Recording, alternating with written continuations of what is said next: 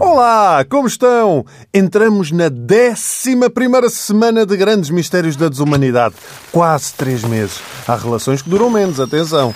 E se calhar, para festejar, podíamos dedicar esta semana aos pratos culinários mais estranhos por esse mundo fora. Não vale uh, falar aqui de pratos bons, mas mal confeccionados, porque isso não são pratos estranhos, é só não saber cozinhar.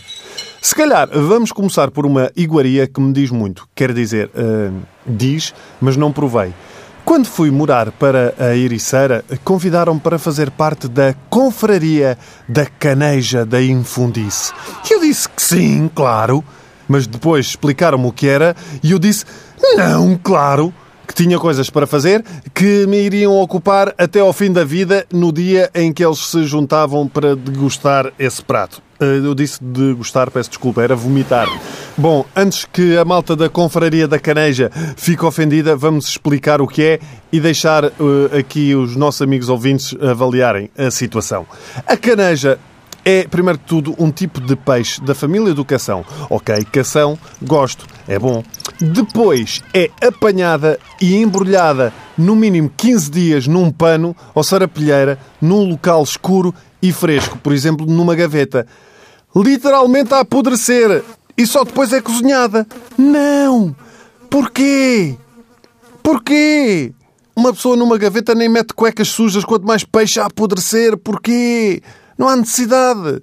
O problema é o cheiro intenso que emana da caneja. Fica tudo assim a cheirar tipo a urinol. E nem sequer estou a inventar. Aliás, eu tenho amigos meus que já foram a este jantar da confraria e dizem que o cheiro é insuportável. Parece que se está num urinol que não é lavado há um mês. Ou seja, imaginem que estão a comer um bife de atum, mas numa casa de banho do Nós Alive. Por isso é que ninguém serve este prato nos restaurantes da Ericeira, porque as pessoas precisam de quê? De fazer dinheiro para sobreviver e ter pessoas no restaurante. Mas como é que alguém se lembrou de fazer este prato? Reza a história que o pescador esqueceu-se do peixe e ao fim de 15 dias olhou para ele e não lhe parecia estragado. Olha, este pescador deve ser do género do meu pai, que vinho fora de prazo não é, não é vinho fora de prazo, é vinagre. Ora bem, e o que é que acompanha este peixe?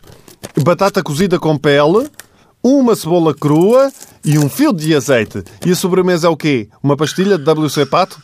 Os locais dizem que o sabor é estupendo, a carne macia e que se pode beber 5 litros de vinho sem ficar bêbado. Aliás, eu acho que a malta só consegue comer porque bebe 5 litros de vinho. Eu tenho um amigo uh, que me tentou convencer a ir e dizia-me assim: opá, aquilo é estranho, mas é bom. E depois tens vinho. Porque assim, o cheiro é forte. Mas comes. Mas depois tens o vinho também, não é? E batatas. Ah, batatas, também há muitas batatas. E vinho, sim, e vinho, e vinho, vinho, e vinho. Sabem que depois deste texto uh, vou ser contactado pela confraria para parar de falar mal e ir lá provar. Tudo bem, desde que tenham vinho.